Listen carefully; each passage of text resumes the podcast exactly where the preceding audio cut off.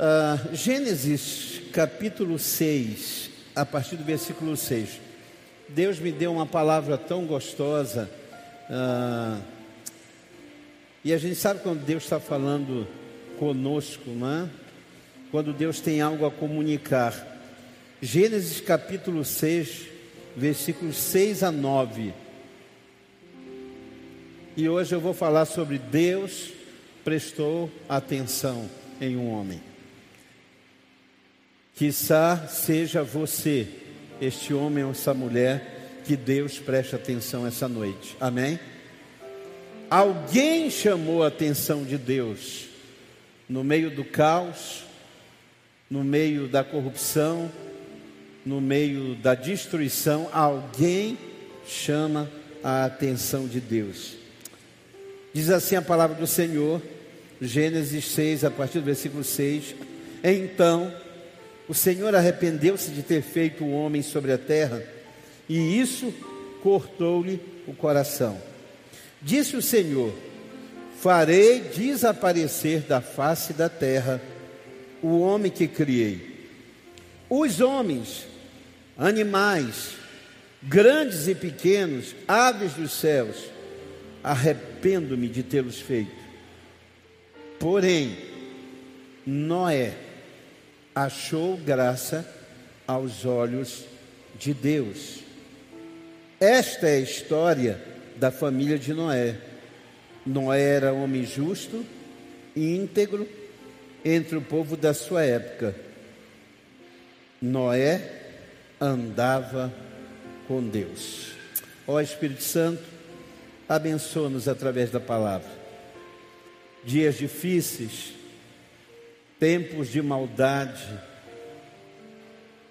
a arquitetação de um plano neste mundo para minar a nossa fé, princípios, valores.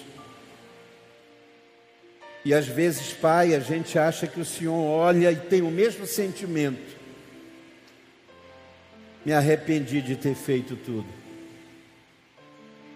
Mas a tua palavra diz que Noé chamou a tua atenção.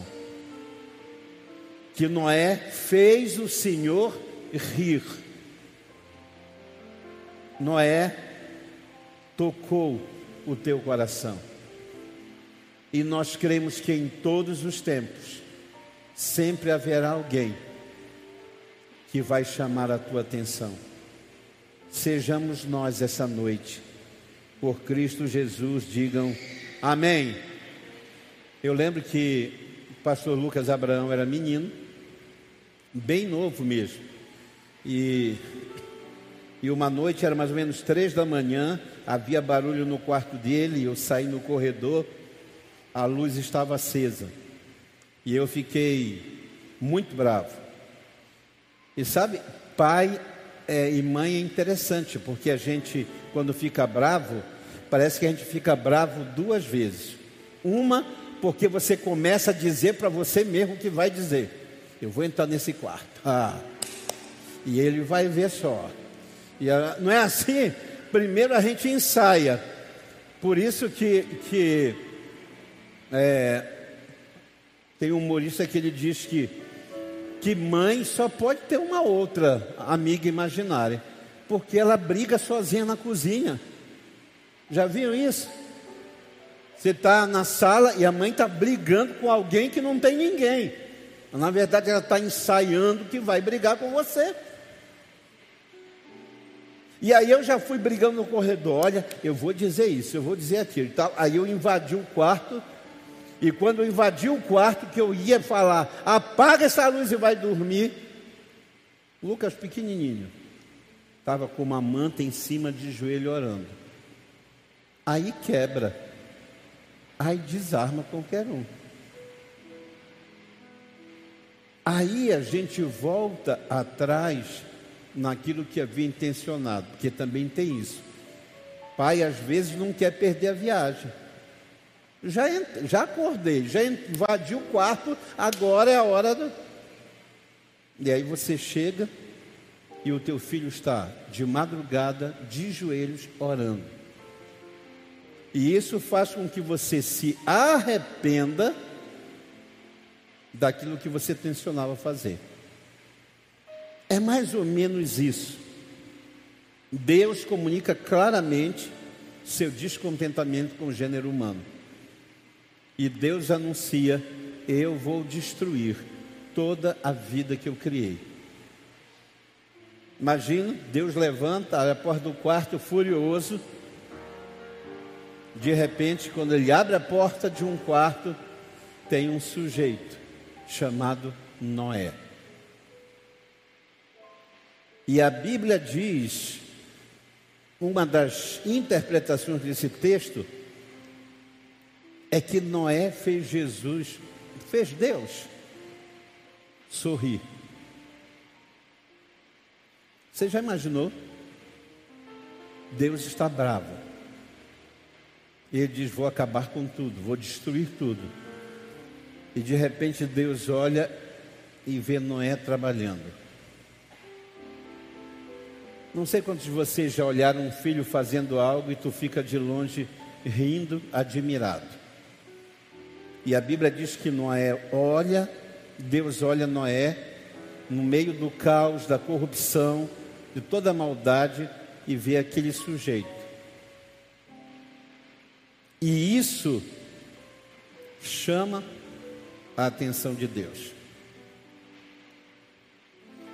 E há algumas coisas e algumas expressões aqui que me fizeram assim extremamente abençoados, abençoado e edificado. Primeiro, diz que ele achou graça aos olhos de Deus. Diga, Noé achou graça aos olhos de Deus. Aí eu comecei a orar e perguntar: qual é o conceito de graça? O que, que a gente entende de graça? Graça não é algo natural do homem que chama a atenção de Deus não é um atributo natural. Deus não olhou um cara justo e disse assim: Uau, me surpreendi. Graça é Deus olhar e ver algo dele no homem que ele criou. Amém? Vou, deu para entender?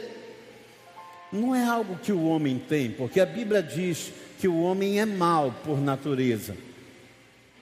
Em pecado eu fui concebido, e em pecado a minha mãe me teve diz Davi.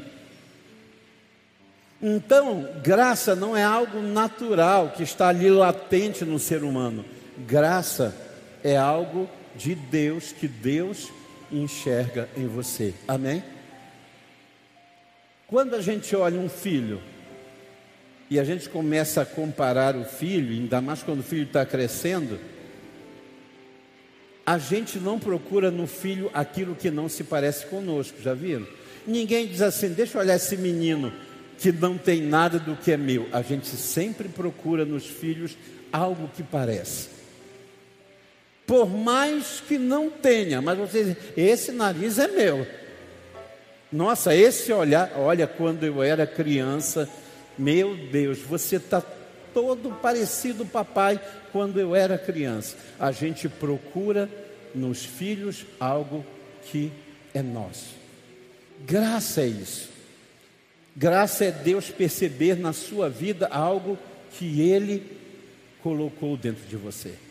Quando Deus nos olha hoje aborrecido, e nem precisa dizer o quanto a gente aborrece a Deus. Quando Deus nos olha e acha graça, e nós achamos graça diante de Deus, o que isso quer dizer? É que Deus nos olha e quando ele olha, e às vezes furioso, ele vê em nós algo dele. Ele vê em mim, você, Jesus Cristo, Senhor. Quando Deus nos olha, e irado ou como for, ele percebe em você algo que é dele. Ele olha para mim, para você e ele percebe Jesus Cristo. Isso é achar graça aos olhos de Deus. Noé, no meio da corrupção, no meio daquela geração, ele tinha algo de Deus que o distinguia de todas as pessoas.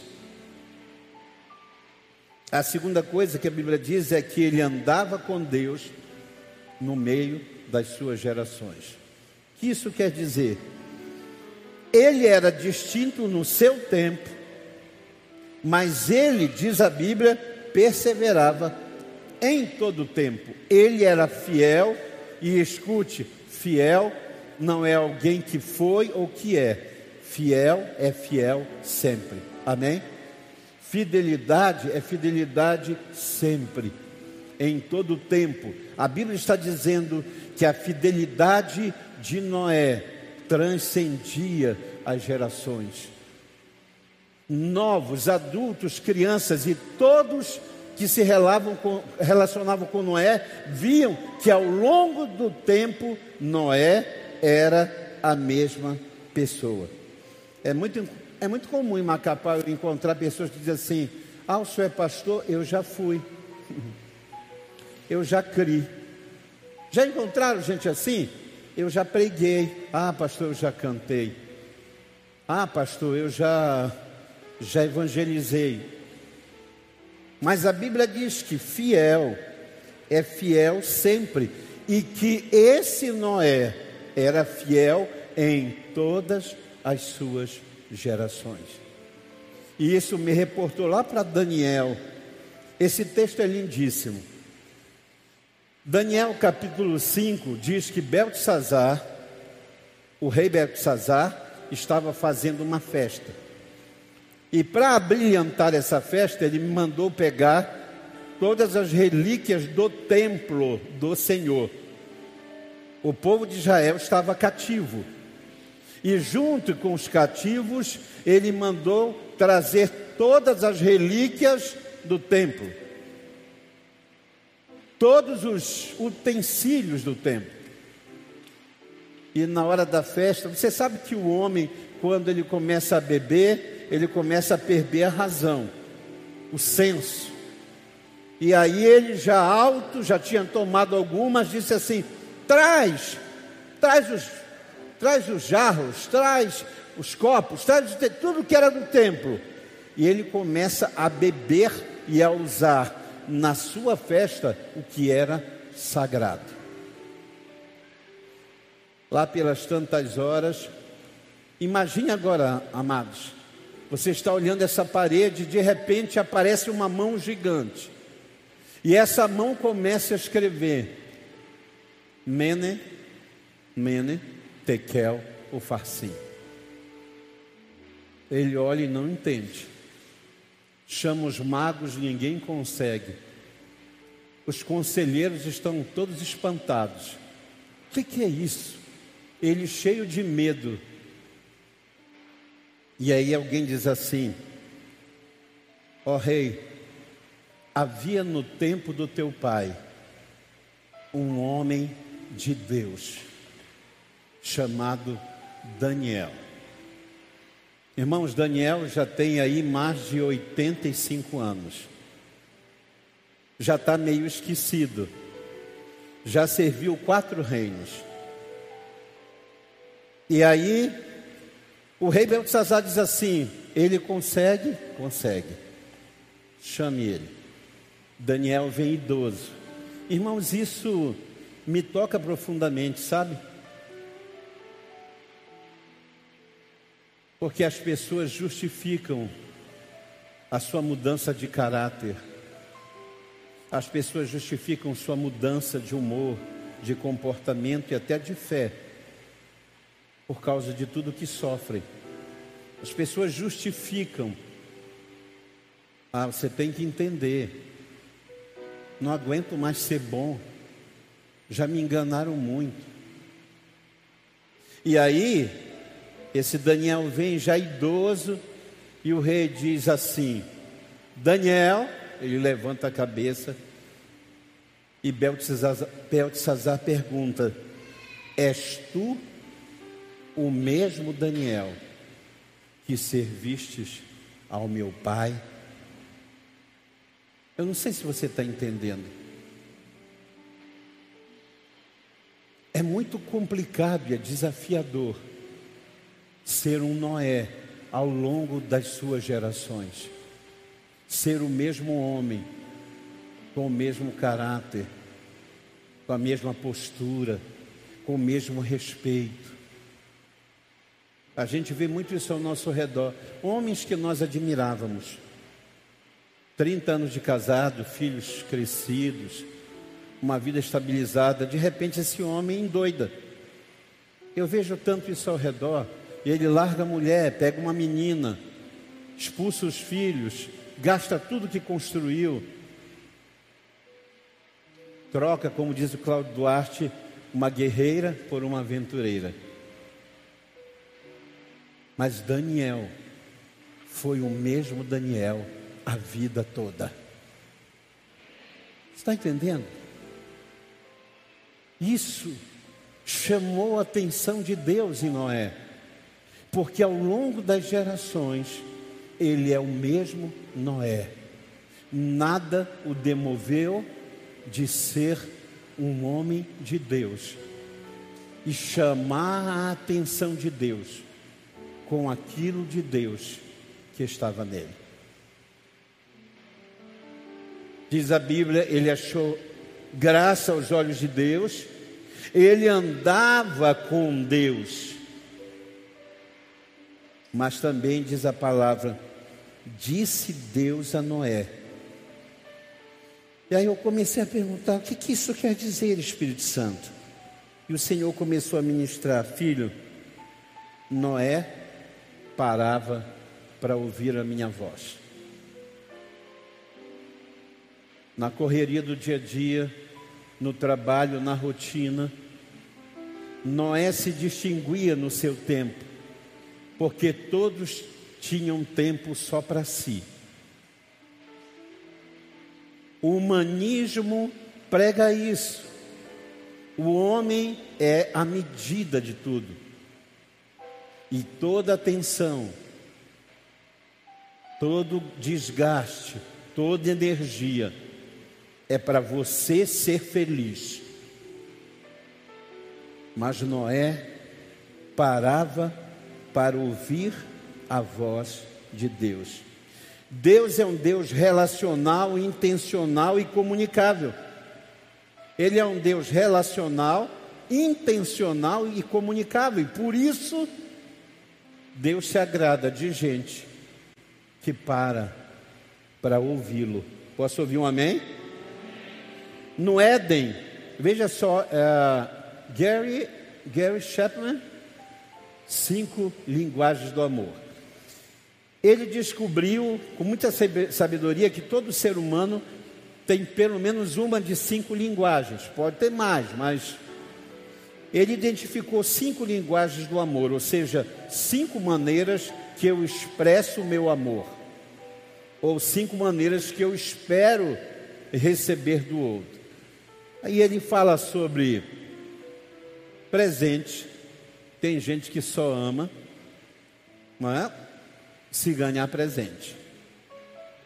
Tem gente que presente é uma ganha alguma coisa, ai meu Deus, que coisa maravilhosa. Tem gente que não está nem aí para presente, ele quer toque, touch, ele quer um abraço, tem que abraçar.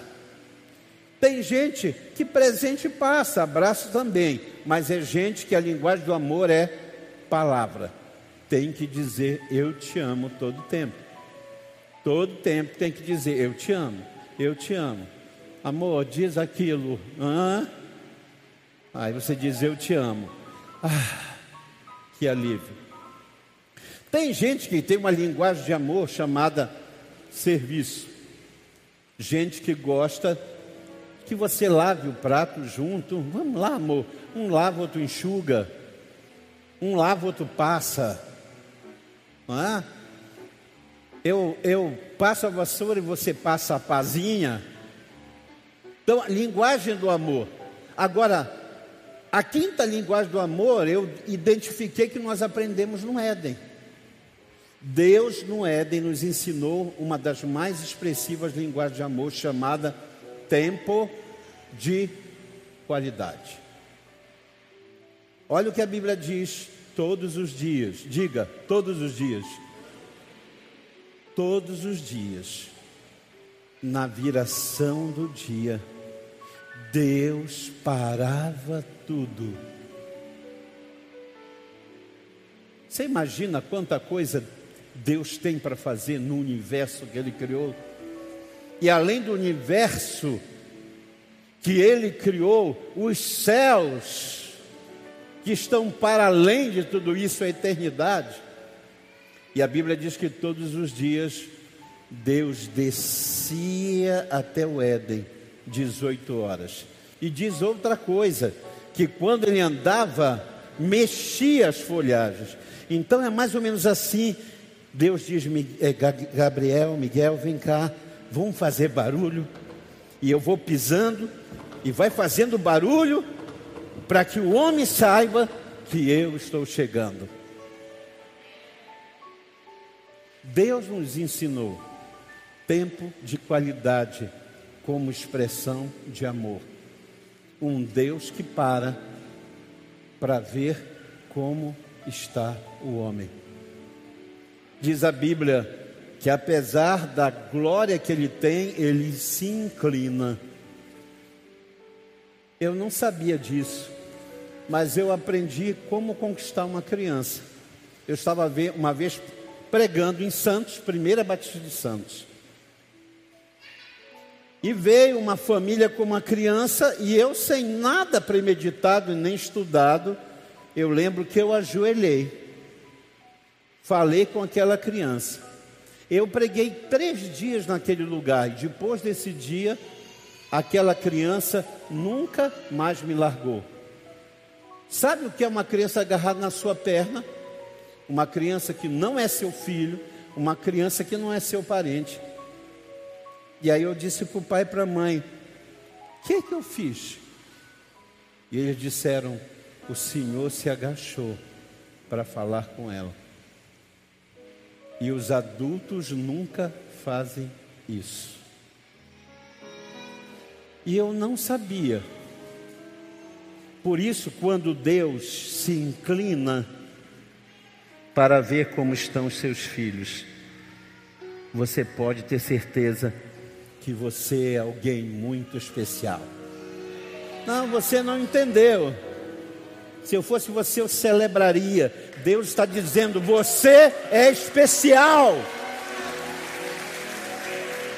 Não há nada na criação que faça Deus se inclinar, botar a mão no queixo e dizer: por quê?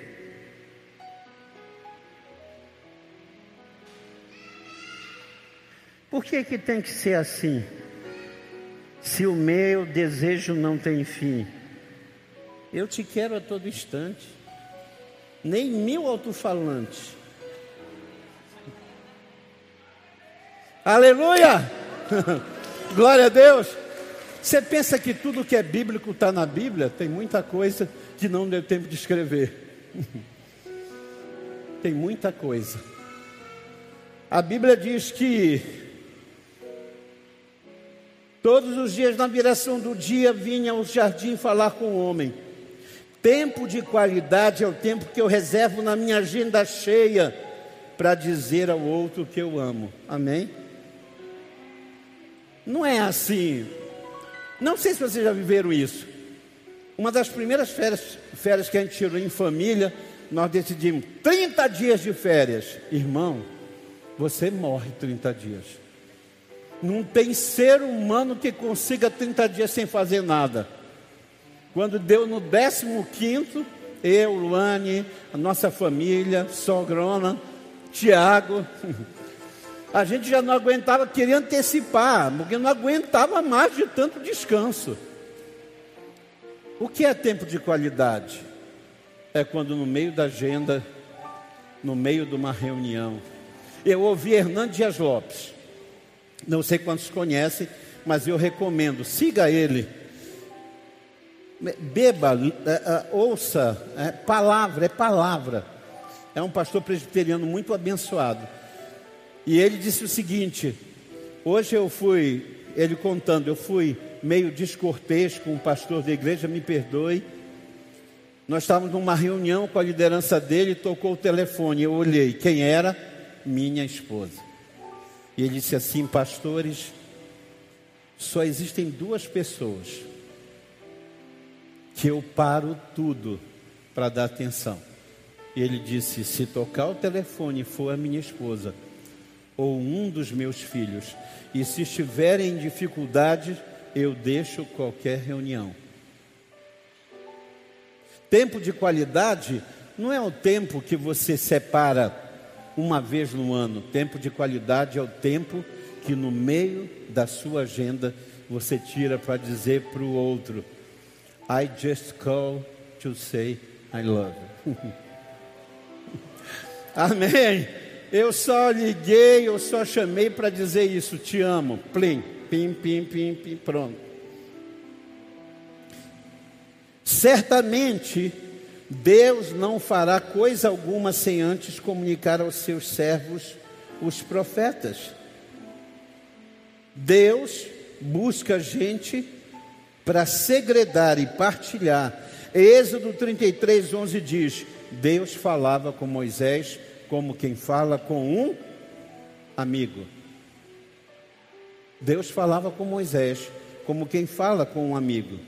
Isso gera níveis de intimidade. Por exemplo, em Gênesis 33, 27, a Bíblia diz: veja, Noé parava para ouvir Deus.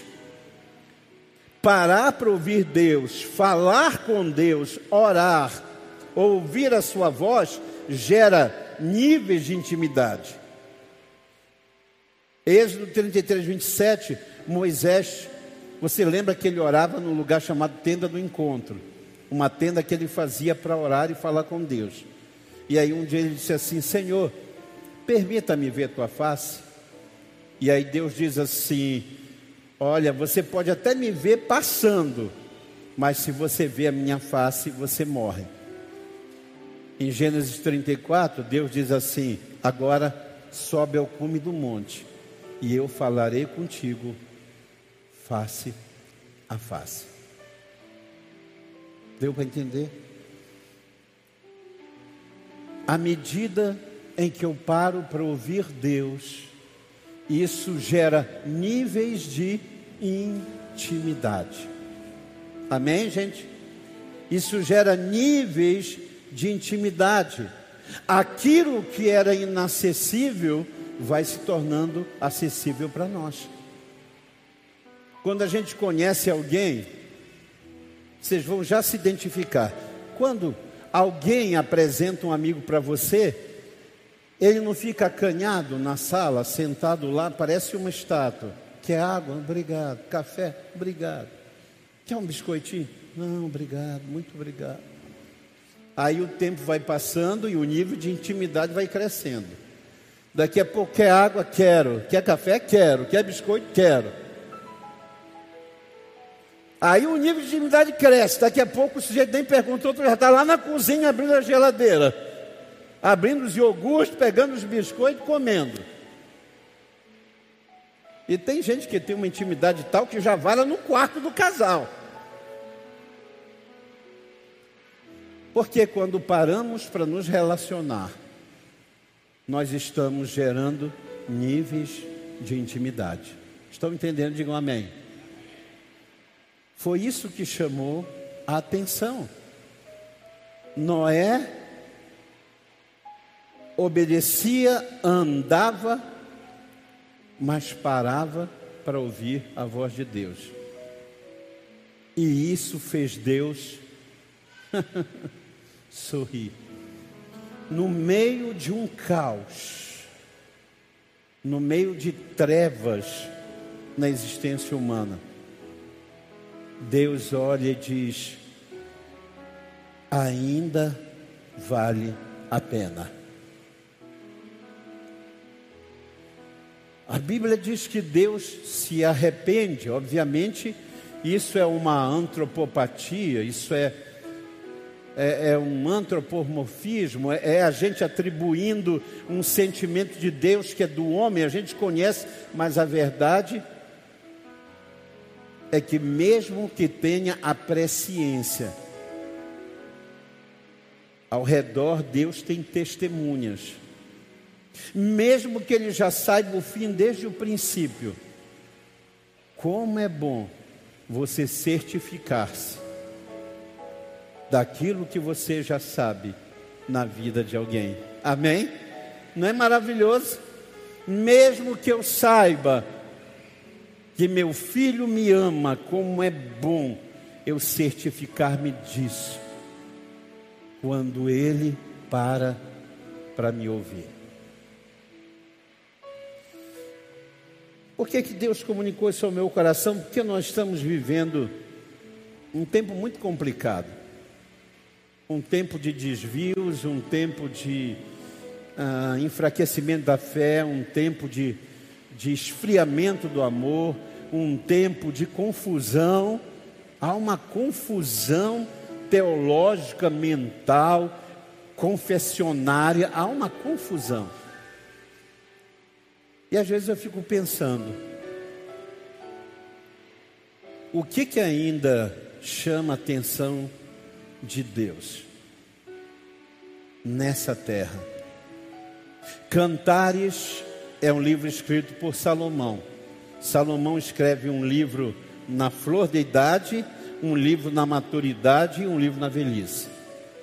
E quando ele escreve esse livro de Cantares, que é o livro do amor dele por Sulamita, a única mulher que ele amava, embora muita gente diga, ah, Salomão, 300 esposas, 700 concubinas, mas a verdade é que isso tudo era convenção pelo fato de ser um rei.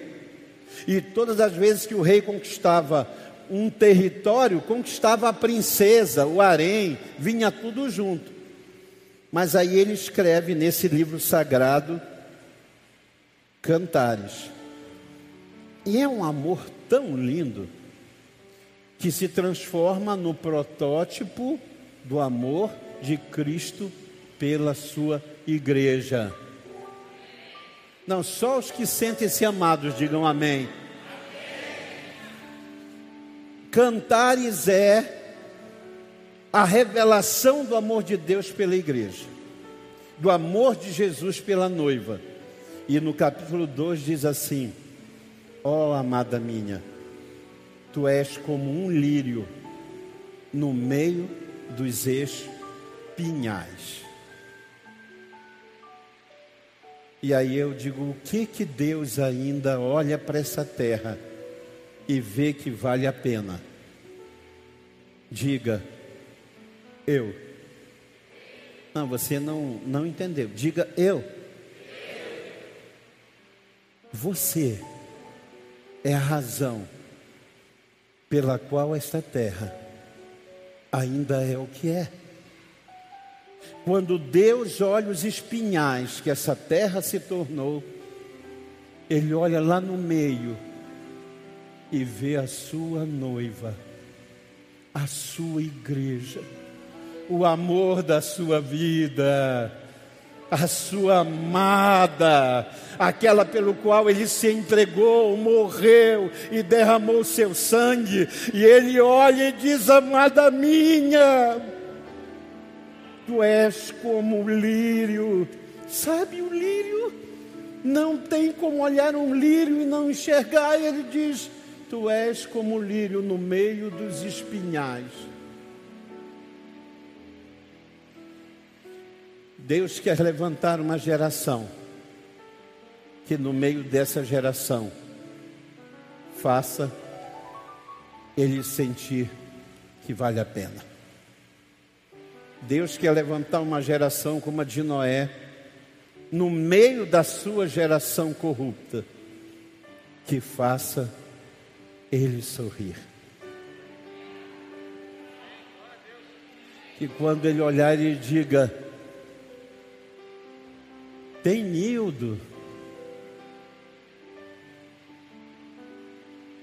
Tem Fabrício. Quando Deus olhar para essa terra,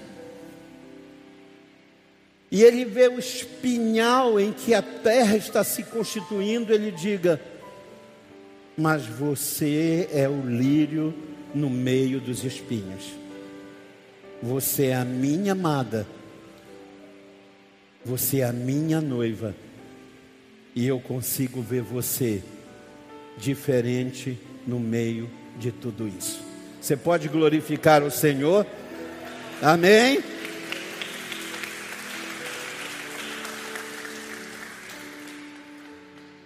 Deus falava comigo e eu eu me derreto muito.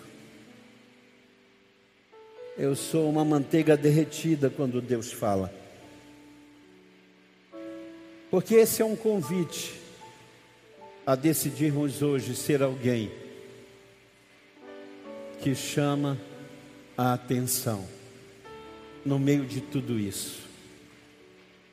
Você já reparou que as pessoas que chamam atenção hoje não é pela tese, é pela antítese. As mulheres não chamam atenção pelo seu caráter, chamam atenção pela sua volúpia, chamam atenção pela sua sensualidade. Os homens não chamam atenção pela sua integridade, eles chamam atenção por aquilo que é errado. E eu fico tremendo de, em pânico quando as pessoas dizem: Olha, as mulheres hoje gostam desses caras assim, da pá virada. Sabe, o cara que trai, o cara que espanca, o cara. Digo, meu Deus, não é verdade. Ainda há esperança. Enquanto Deus olhar e ver alguém, como Noé, no meio da sua geração, alguém em que ele consegue perceber algo dele. Ei, graça não é algo seu que atrai a Deus, é algo de Deus em você. E eu quero convidar você a começar essa semana dessa forma, dizendo: Deus, eis-me aqui, faça-me como esse homem, no meio dessa geração, no meio dessa confusão maluca, que já não tem mais nem ele e ela, já tem um meio.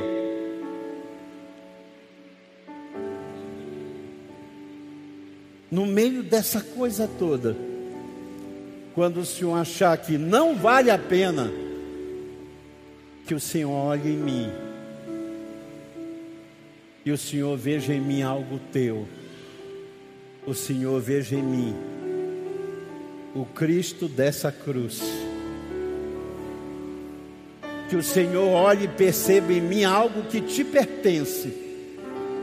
E isso te faça sorrir. Curve a sua cabeça, feche os seus olhos.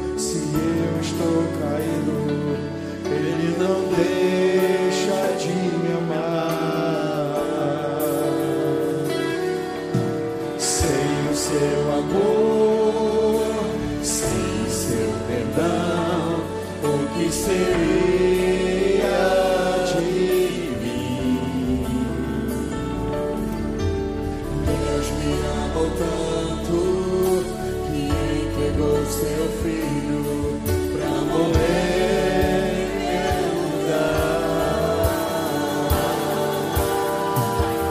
Deus me ama e o seu amor é tão grande incondicional. Deus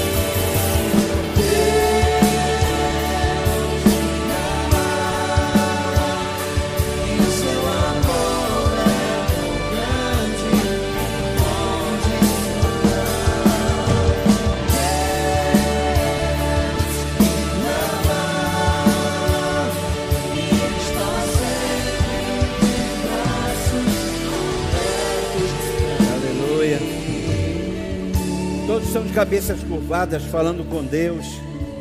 Você entendeu a palavra? E você gostaria de dizer: Ah, Senhor, gera em mim isso. Faça de mim esse homem, essa mulher, que no meio de uma geração perdida é capaz de chamar a tua atenção. Que ache graça aos teus olhos, porque dentro de mim há algo que o Senhor tem. Não é meu, não é humano, não é virtude pessoal. Não há nenhum ato de justiça meu que fosse capaz de espantar Deus. Mas há coisas dentro de mim que são deles, que são capazes de chamar a atenção. Diga para Deus: Deus, eu quero andar contigo no meio das gerações. Eu não quero apenas que os meus amigos lá do passado saibam que eu ando contigo. Eu quero que hoje as pessoas ao meu redor saibam, e amanhã, e quando eu tiver 85 anos e perguntarem, você é a mesma pessoa andando com Deus, eu diga, sim, eu sou o mesmo Daniel. Diga para Deus, eu quero parar para te ouvir, eu quero prestar atenção no meio da minha correria, da minha rotina. Eu quero ser alguém que tem tempo de qualidade. Porque o Senhor está aí, relacional, intencional, querendo comunicar, buscando. E eu quero ser na minha cidade, na minha casa, alguém que o Senhor pode contar os seus segredos.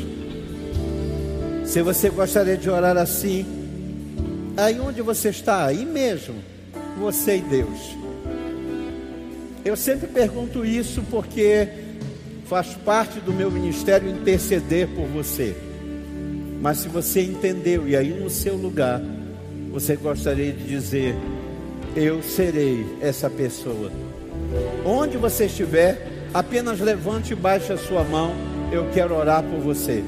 Deus abençoe. Deus abençoe. Deus abençoe. Deus abençoe. Deus abençoe a sua vida. Deus te abençoe. Onde mais você estiver, Deus te abençoe. Deus abençoe. Deus te abençoe. Essa noite você está dizendo para Ele, não é para mim, porque quem se inclina para ver como você está é Ele. Eu posso orar por você, mas os meus olhos não estão postos 24 horas sobre a tua vida. Mas os olhos do Senhor estão sobre os seus. E que o Senhor abençoe você. E a minha oração é que ao levantar as mãos, você sinta Deus tocando e dizendo: a partir de hoje, eu conduzo você. Amém?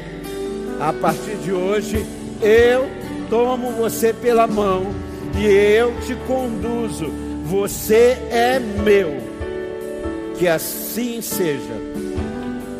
Eu oro e abençoo essas mãos. E por trás dessas mãos, esses corações sejam abençoados. Em nome de Jesus, diga amém. Dê um aplauso ao Senhor.